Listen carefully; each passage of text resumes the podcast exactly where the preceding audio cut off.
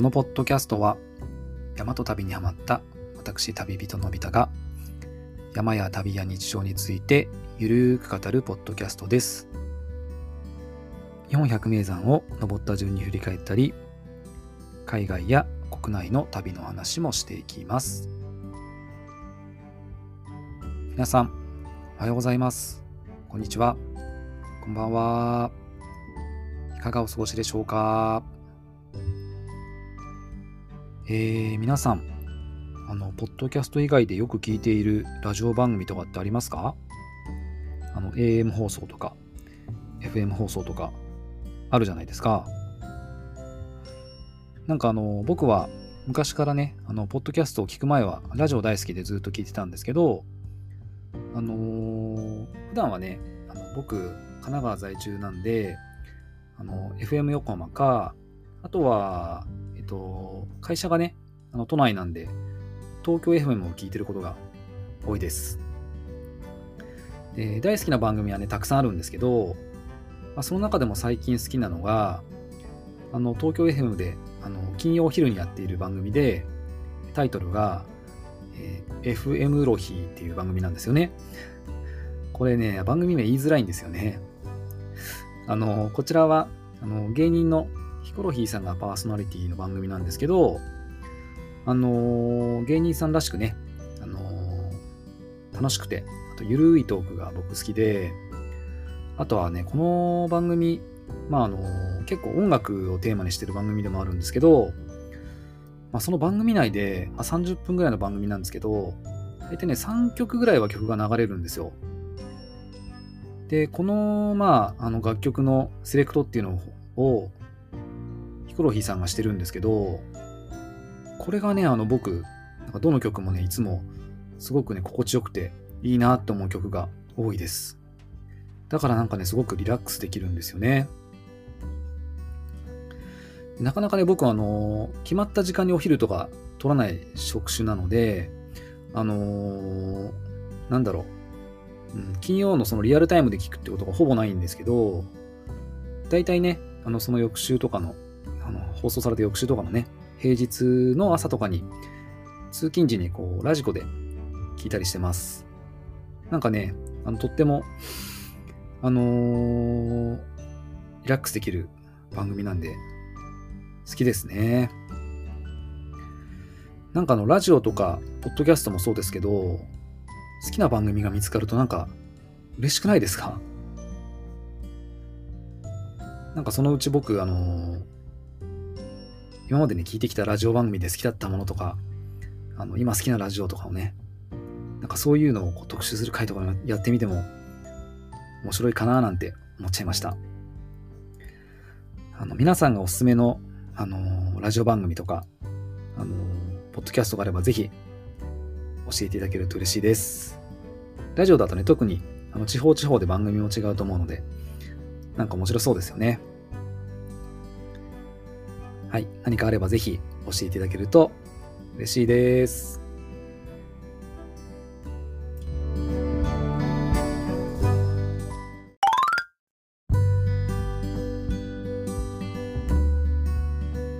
さて今回は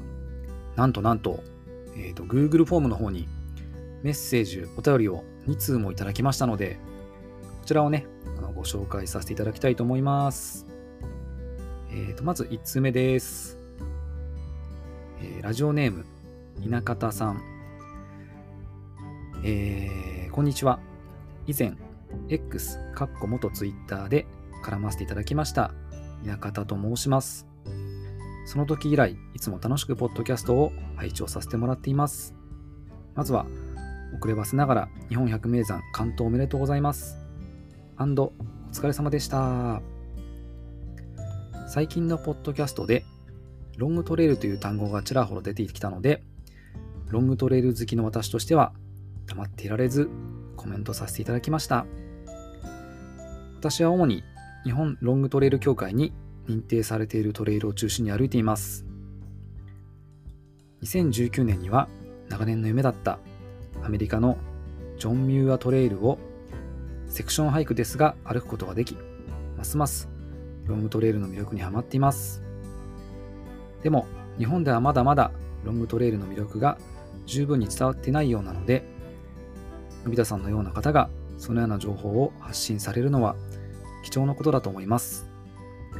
私もブログでロングトレイルの楽しさ、面白さを発信しているので、たくさんの人に伝わればいいなと思っています。それでは、これからも、ポッドキャスト楽しみにしています。ちなみに私も先日の放送で触れられていた日本トレッキング協会の会員です。まあ、ほぼ幽霊会員なんですが、てんてんてん。とメッセージをいただきました。中田さんありがとうございます。あのー、以前ツイッターであの絡ませていただきましたってことなんですけど、僕ね、ちょっとあのー、稲方さんらしき方をいろいろ探してみたんですけど、ちょっとね、見つけることができなくて、もしよかったら、また絡んでいただけると嬉しいです。あとあれなんですね、あの、日本ロングトレイル協会に認定されているトレイルを歩いているということで、僕もね、あの、ちょっと興味出てきてます。うん。あの、以前も話したね、甘富トレイルとか、まあ、新越トレイルなんかも興味ありますし、あとはね、あの、道のく潮風トレイルとかね、三陸の方のやつですね。あの辺もちょっと興味がありますね。うん。まあちょっとね、全然いつできるかもわからないし、行くか自体もね、ちょっとまだわからないですけど、うん。なんか自分の行けるときは、あの、いろいろ調べてね、あの、ほんとね、スルーハイクは難しいかもしれないけど、あの、セクションハイクでもいいので、歩きたいなって思ってます。あと、あれですね。あの、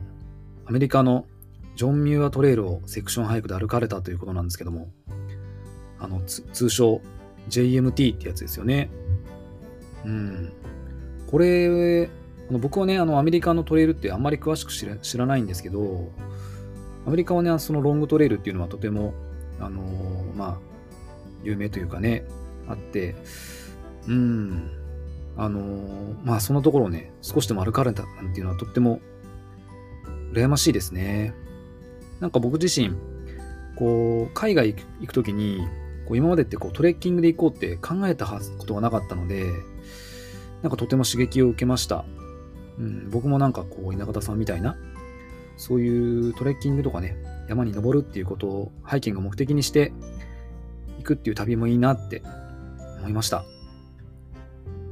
あと、あれですね、あのブログとかで発信されてるってことなんで、うん、なんかもしあの URL, URL とかあればまた教えていただけると嬉しいです。はい。あとあれなんですね。日本トレッキング協会の会員さんなんですね。あのー、なんかね、ほんと面白そうな、あの、教会さんだったので、僕も、あの、いつかね、参加してみたいなとは思っています。あの、稲方さん、メッセージいただきまして、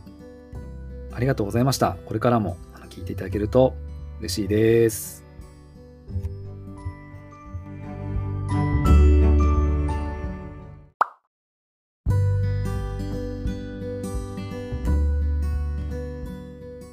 続いて、2通目のお便りです。ラジオネーム、ジェームス・ケイさんです。ありがとうございます。旅人のび太さん、毎回楽しく拝聴しております。ありがとうございます。のび太さんの旅と山の話、山の感想、その語り語り口が穏やかで大好きです。還暦すぎて高山病になった親父です。あの、高山病っていうのは、あの、好きな山、好きっていう字に山って書いてです。高山病ですね。高山病になった親父です。関東ふれあいの道のお話も楽しかったです。私、逗子出身なので、剣崎の写真、懐かしかったです。これからもいい塩梅に頑張ってください。ありがとうございます。ジェームス・ケイさん、あのー、ジェームス・ケイさんはあの山猫っていうね、あのー、まあ、登山アプリがあって、そこでもね、あのフォローしていただいてて、私もフォローさせていただいてるんですけども、そこであのー、僕のね、剣先の写真も見ていただいたみたいで、ありがとうございます。逗子いいところですね。僕あの、あんまり行ったことなかったんですけど、うん、なんか海が近くてね、あのー、まあ、鎌倉とかはね、山も近いし、うん、なんかすごく同じ神奈川でもこんなに違うんだなって感じがして、いいところですね。あとなんかすごいですね、こうなんかこう、嬉しいですね、こう、うん、なんか語り口があの穏やかで好きですってことで、なんかね、こんなにね、あの、カミカミで本当に毎回思うんですけど、喋りが上手くないのにやってるっていう僕なんですけど、こうやって言っていただけると本当に嬉しいです。はい。あとね、えっ、ー、と、お便りフォームの中に僕質問いくつか書いてるんですけど、えー、番組で話してほしいことがあれば教えてくださいっていうあのテーマに対して、えー、山の話、旅の話、トレイルの話といただいてます。ありがとうございます。あのー、山の話が僕メインでしていこうと思ってるんですけども、あのー、その中でね、あのー、何回かに1回ぐらいは今まで通りこう旅の話をしたり、あとはね、トレイルは僕全然詳しくないんですよ。あの、詳しくないんですけども、なんかそんな、あの、話せるようなことがあったときは、話していきたいと思います。あと僕の質問の中で、えー、山と旅と僕を知ったきっかけを教えてくださいってことを、フォームに書いてるんですけど、えー、ポッドキャストで山関係の番組を検索してということで回答いただいてます。ありがとうございます。僕もね、あの、ポッドキャストで山関係の番組探すんですけど、なんかね、意外と少ない感じがしますね。うん。でもなんかこうやってやっぱ見つけてくださって嬉しいですね。はい、えー、次の質問は、えー、あなたの山や旅のエピソードがあれば教えてください。ということで、あのー、これに対しての、えー、ジェームス・ケイさんの回答が、え去年は燕岳、南八ヶ岳、赤岳、唐沢、谷川岳に行きましたってことで書いていただいてるんですけども、すごいですね。北アルプスに八ヶ岳に、まあ、谷川岳ですか。すごい。なんかどこもいいとこですよね。僕、つば九郎はね、あのね、もうね、本当に、登山始めた初期にしか行ってないので、なんか久々に行きたいですね。あの、つば九郎から、あのー、ずっとね、茂木銀座通って、あのー、槍まで行きたいですし、あとはそのままね、常年の方に抜けるっていうのもいいかななんて思ってますね。あと、唐沢ね。唐沢も行きたいですね。なんかどの時期に行けばいいかなって迷っちゃいますよね。なんかね、紅葉の時期はめちゃ混んでるけど、その時期行きたいなって思いますし、なんかね、春先はまだ雪ありそうですしね。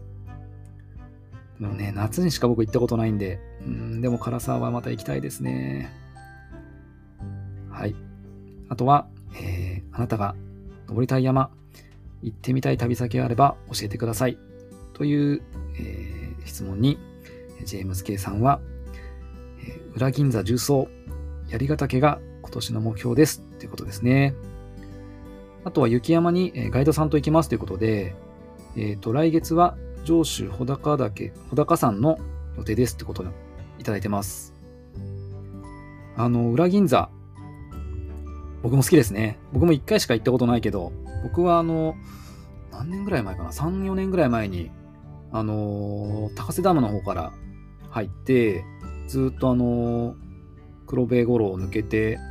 水晶和芝とか通ってね。で、まあ、槍の方に行かずに僕はそのまま新穂高の方降りたんですけど、まあ、めちゃくちゃ良かったっすね。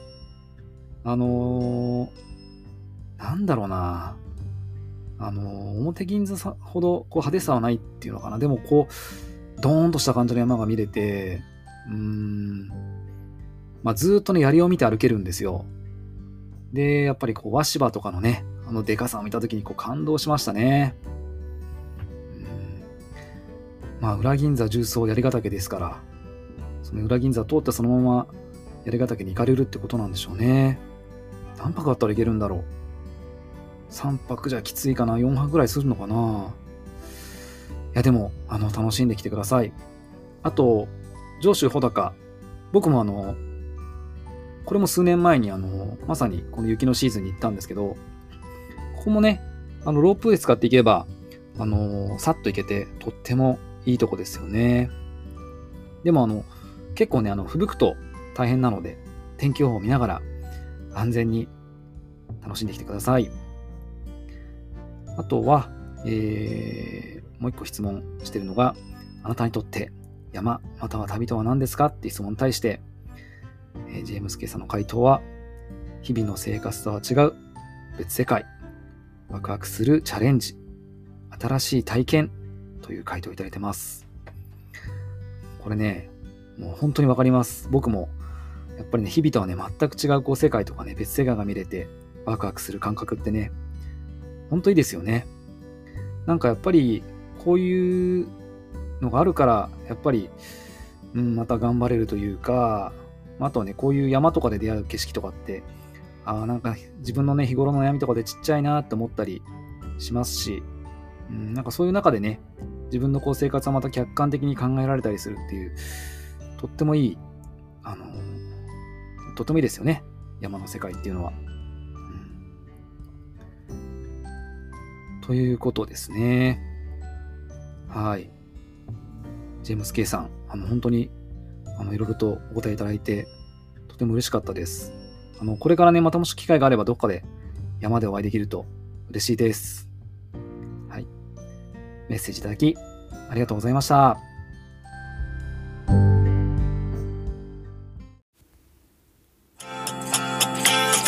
山旅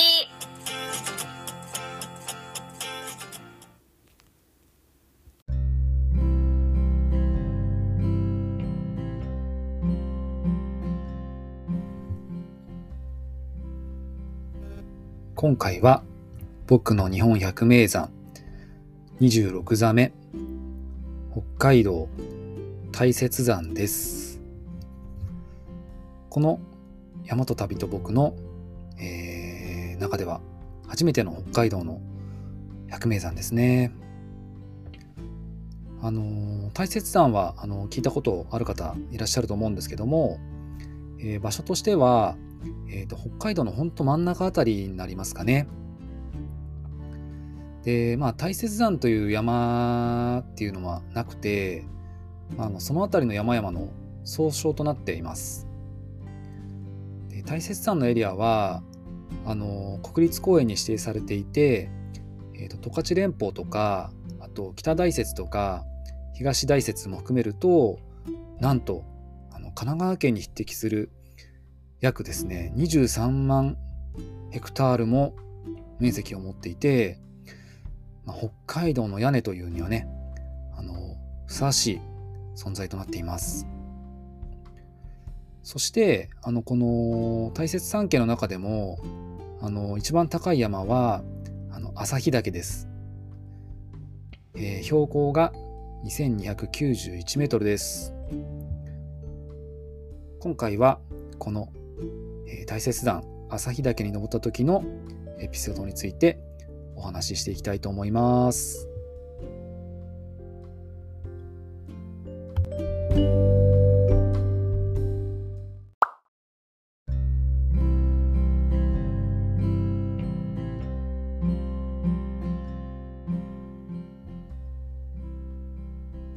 僕が、えー、大雪山に登ったのは、えー、2019年の7月でした。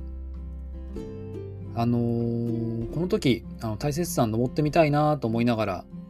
もともとは、あの、ロープウェイでね、あのー、まあ、簡単に、えー、日帰りできるってことだったので、そのルートでさっと登ろうかなと思ってたんですけども、あの、まあ、僕仕事で北海道に行くこともあるんですけど、その、あの、北海道のね、あの知り合いの方に、あの、山登る方がいて、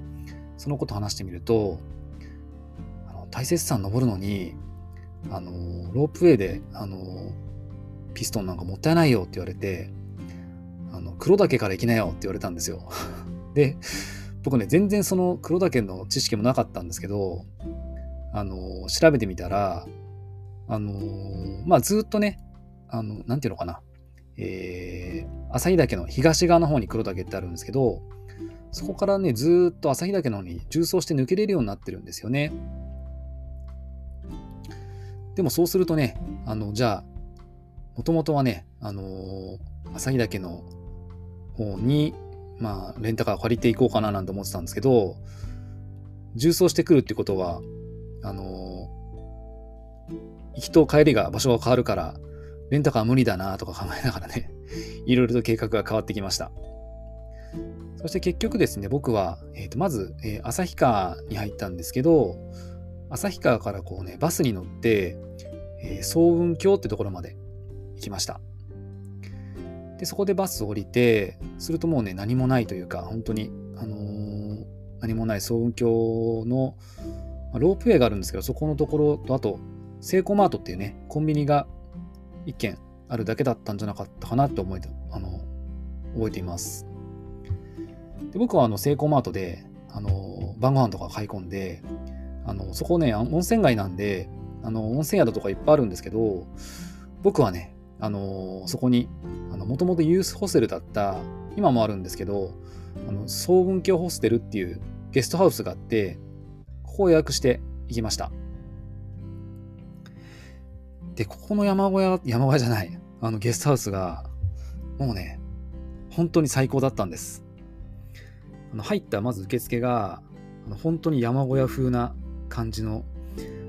あの受付で、入り口にね、あの手書きの黒板に、えー、黒岳から、えー、朝日岳までね、抜ける重走路とかが書かれていて、あの、こんな道になってるよとか教えてくれる看板があったんですよね。あとは、あの、本当に山小屋みたいにいろんな、あのまあ、売店みたいになってるところでアイテムが売っていて、うん、とても良かったです。で僕が泊まったのは、えっ、ー、とね、もう本当に昔のユースホステルっていう作りなんですけど、えー、ドミトリーになってる2段ベッドの下を借りました。そして、あの、この宿には、えー、まあ、シャワーがあるんですけど、あのまあ、少し何百円だったか払ったら、あのね、目の前にあるホテル大雪っていうところのあの温泉にね、安く入れたので、僕はね、そこに行って温泉に入りました。そして戻ってきて、えー、僕は、えー、大きなね、リビングルームがあるので、そこであのー、札幌クラシックを飲みながらね、セイコーマートで買ったつまみ、この時はね、えっと、今見てるんですけど、残に食べてますね なんかね、食べたくなるんだよね。そうそう、そこで、えっ、と、次の日の工程とか見ながら、でね、そこね、あの、リビングに、あのー、まあ、漫画とか本とか、ギターとか置いてあってね、とってもいい雰囲気だったんですよね。でそこにいた、あのー、他の方とかもお話したのを覚えています。そして朝になって出発するんですけど、あのー、ゲストハウスを出るとすぐに鹿の親子に遭遇しました。そしてそのままね、あのロープウェイまで歩いていって、えー、まあ僕は片道切符っていうのを買って行ったんですけど、もう始発はね、ほんと人でいっぱいでした。で、ロープウェイの、えー、山頂駅に到着すると、看板があって、えー、カムイミンタラっていうふうに書いてある看板があったんですよね。あの、カムイミンタラ。これは、えーと、アイヌ語で、えー、神々が遊ぶ庭っていう意味らしいですね。うん、いろんな動物たちがね、あのー、この大切のこの自然の中で遊んでいたそうです。というか今も遊んでるそうです。そしてそこからね、あのー、さらに、えー、リフトに乗って上がっていきます。そうすると、えー、7合目登山口っていうところがあって、ここからいよいよ、あのー、登山開始です。で7月頭ってこともあって、いきなりね、残雪が結構ありました。うん、でもね、この辺は、えっ、ー、と、まあ何も使わず、つぼ足で登ることできましたね。で、えー、どれぐらいだろう、えー、1時間ぐらい上がると、突然ね、景色がバーンって開けて、ついに黒岳の山頂、到着、登頂です。標高が1948メートルですね。でね、ここから見た景色がね、もう、まさに、まさに神々の遊ぶ庭っていう感じでね、素晴らしかったんですよね。あのー、なんだろう、こう、稜線が見えるって感じじゃないんだけど、こう、本当に広い庭がブワーって広がってるような感じの広い山々が見えて、でね、あの、まだ7月だったので、奥の山にはね、こう、ゼブラ状に雪がすごいかかってるんですよね。これが本当に綺麗で、この日は特に、あの、雲がね、一つもなかったので、真っ青の空に、下にはこう緑と、あと白のコントラストが広がっていて、もうすごい綺麗でしたね。でね、これから歩く道が見えて、うわーここ歩けるんだなーっていうのがね、僕はとても嬉しかったです。そして、えっ、ー、と、まあ、歩いていくんですけど、ここからはね、そんなにアップダウンもないので、比較的ゆっくりと散策しながら歩いていきます。で、少し進むと、えー、黒岳石室っていうね、あの石でできた山小屋がありました。ここはね、あの友人の避難小屋のようですね。で、あとここにね、テント場もありました。でもね、あの僕ね、この時北海道初めてだったんですけど、もうね、とにかくね、ヒグマが怖かったんですよ。あのー、出会ったらどうしようと思ってね。でもあのー、まさかね、僕ね、こんなにね、こんなにっていうか、ものすごい人もいっぱいいたので、こんなに人がいっぱいいるんだったら安心だなと思いながら、あの、ちょっとね、ほっとしました。はい。で、ここからはね、ぐるっと、あの、お鉢の周りを回っていくような感じになるんですよね。あの、真ん中に、あの、噴火口っていうかね、あの、火口があるので、そこの周りをぐーっとこう回っていくような感じになるんですけど、まあ、歩いていくとね、なんせね、まあ、雪や、雪のね、こう、ゼブラ状なところも見えるのと、あとはね、高山植物がもうたくさんありましたね。あの、北海道の2000メートル級っていうのは、あのー、まあ、本州でいうところの、まあ、3000メートルぐらいに当たるそうなんですね。なので、まさにもうね、あの、北アルプスとかその辺歩いてるような感じで、本当にお花畑がたくさん出てきました。そして歩いていくと、えー、お鉢平展望台っていうところが出てきます。ここからがこう、なんていうのかな。この、まあこの、まあ真ん中がこう河口みたいになってるので、でもあの富士山とかよりももっとすごい広い感じのお鉢になってるんですよね。うん。で、ね、ここからこう、そのお鉢の周りを歩いていくんだなって景色が見えて、とっても綺麗でしたし、まあ、本当にね、やっぱり何度も言うんですけど、雪がね、本当にいいコントラストになって、とても綺麗でした。で、ハイマツをこう歩きながら、えー、僕は、えー、進んでいくんですけど、なんかね、目の前にね、すごい広い設計があったんですよ。でね、よーく見てみると、なんかね、点が動いてるんですよね。で、あれもしかして人かなと思って あのー、見てたら、やっぱり動いてるんで、あそこを人が歩いてるってことは、じゃあ僕も歩くんだなっていうことで、まあ、設計歩くのを覚悟します。遠目から見るとね、なんか何でもないような設計見るんだけど、見えるんだけど、近くに来るとかなり迫力がありましたね。冷気も上がってて。でもこの辺もまだ、あのー、チェーンとか何もつけずに、あのー、つぼ足で上がれました。そして次のピーク、えー、僕は、えー、これ何て読むのかな？北陳岳って読むのかな？北陳岳に到着したんですけども、この辺りからはね、結構ね、ガスが湧いてきてしまいましたね。山の景色って不思議ですよね。ちょあの、ほんと数十分前までは、雲とか全くなかったのにもう、ちょっと経ったら、あのー、ガスがね、黙々と湧いてくるんですよね。さあ、あの、重曹を続けます。その後僕は、えー、お鉢の続きを歩いて、えー、中岳を通って、えー、あとその後は間宮岳っていうね、山も通りました。はい。で、えっ、ー、と、そこからね、ちょっと一旦、あの、下って、あの、下ります。下るとね、目の前にすごいこう、ドカーンと山が見えるんですけど、その先があの朝日岳なんですけど、そこの手前にはね、あのー、本当にこの日一番の設計が出てきて、で、この、この設計っていうのが、まあね、なんていうのかな、多分ね、北側になるのかな。だから、あのー、すごい雪が残ってるんですよね。だから僕はあの、ここで初めて、えっ、ー、と、6本爪のね、アイゼン持ってたので、つけて上がったんですけど、もう雪がね、だいぶ7月でズブズブだったので、あの、アイゼンは全く効かなかったですね。でも持ってきたのでせっかくだから、はい、使ってみました。ただ途中からこうね、雲がガスの中に入ってしまって、もうホワイトアウト状態というか、まあどっちが、どっち進んだらいいか全然わからなかったんですけど、まあ、なんとなく前にいる人を見ながら上がっていくっていう感じで、まあ、それが正しいのかわからないけど、まあこの時はなんとか脱出できましたね。そして、えー、無事に、えー、北海道最高峰の、えー、旭岳2291メートルに登頂しました。でね、あのー、山頂にたくさんいたんですけど、みんなね、あのガスが切れるのをずっと待ってる感じだったんですけども、結局ね、あのガスはこの後切れませんでした。でも、あのー、黒岳の方でね、すごい綺麗な景色が見えたので、大満足ですね。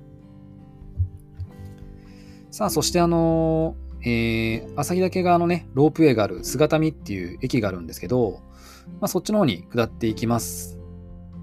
下っていく途中には、あのー、もう、黙々とこう、ガスがね、吹き出してるんですよ。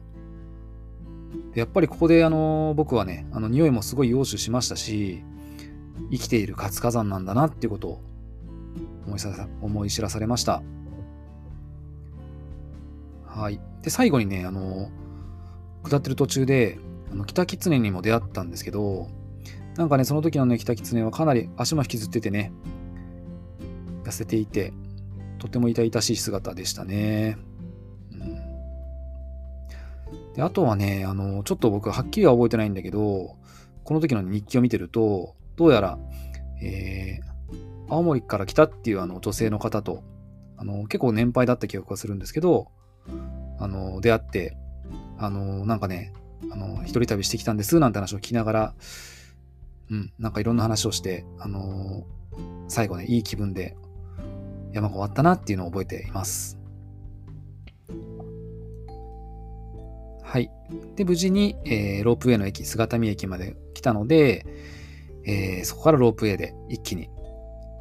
え、下っていきました。で、あの、降りてから僕温泉行きたいなと思ってたんですよ。で事前にその泊まった騒音橋ホステルの方で、あの、どこかね、反対側の、えー、旭岳側のロープウェイの方に温泉ありますかって聞いたら、あの、えっ、ー、と、ユコマンソウっていうあの宿があるので、そこがいいですよってあの教えてくださって、ちょっとね、あの、歩きだと結構、どれくらい歩くかな ?2、30分歩いた気がするんだけど、あのバスまでね、相当時間があったので、行ってきました。で、その名もね、あの、神々の湯っていう湯なんですけど、あのね、ほんととっても、とってもいいお湯でした。はい。で、ここはあの、あれあれですね、あの、スノーボードので、あの、メダリストの、あの、竹内さんが、竹内さんの、えーと、ご両親ですかね、がやられてる宿みたいで、いろんなその展示もしてありました。でもとってもあの落ち着いて、僕、この、この横マンソ好きになりましたね。また行きたいと思います。そしてあの、またね、あのバス停の方に、ロープウェイのバス停、ロロープウェイのバス停って変ですね。あの、ロープウェイの駅のところに戻って、で、えっとね、あの、バスまでそれでもまだすごい時間があったので、なんかね、近くにビジターセンターみたいなとこがあったんですよ。なのでそこに行ってちょっと古い資料とか見たりして、あのー、楽しんだんですけど、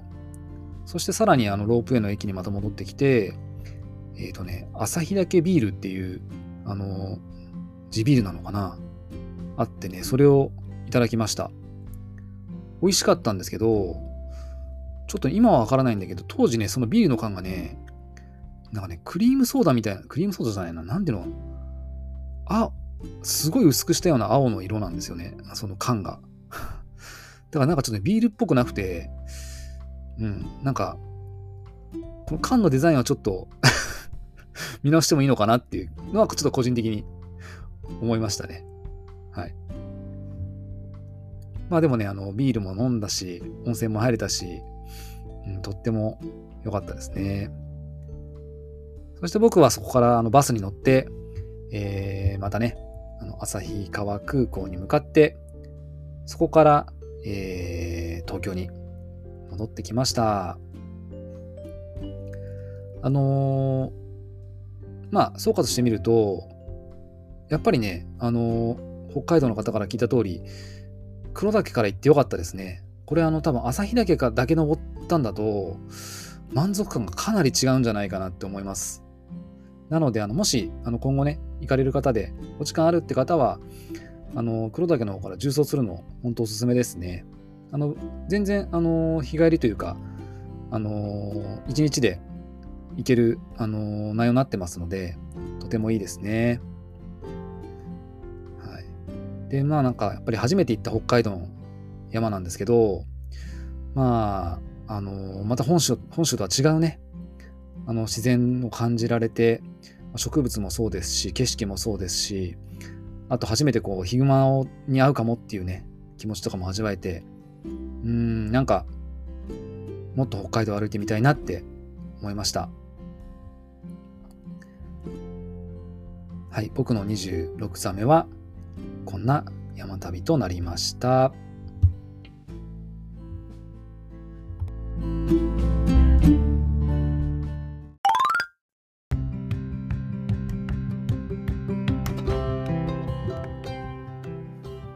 今回のエピソードは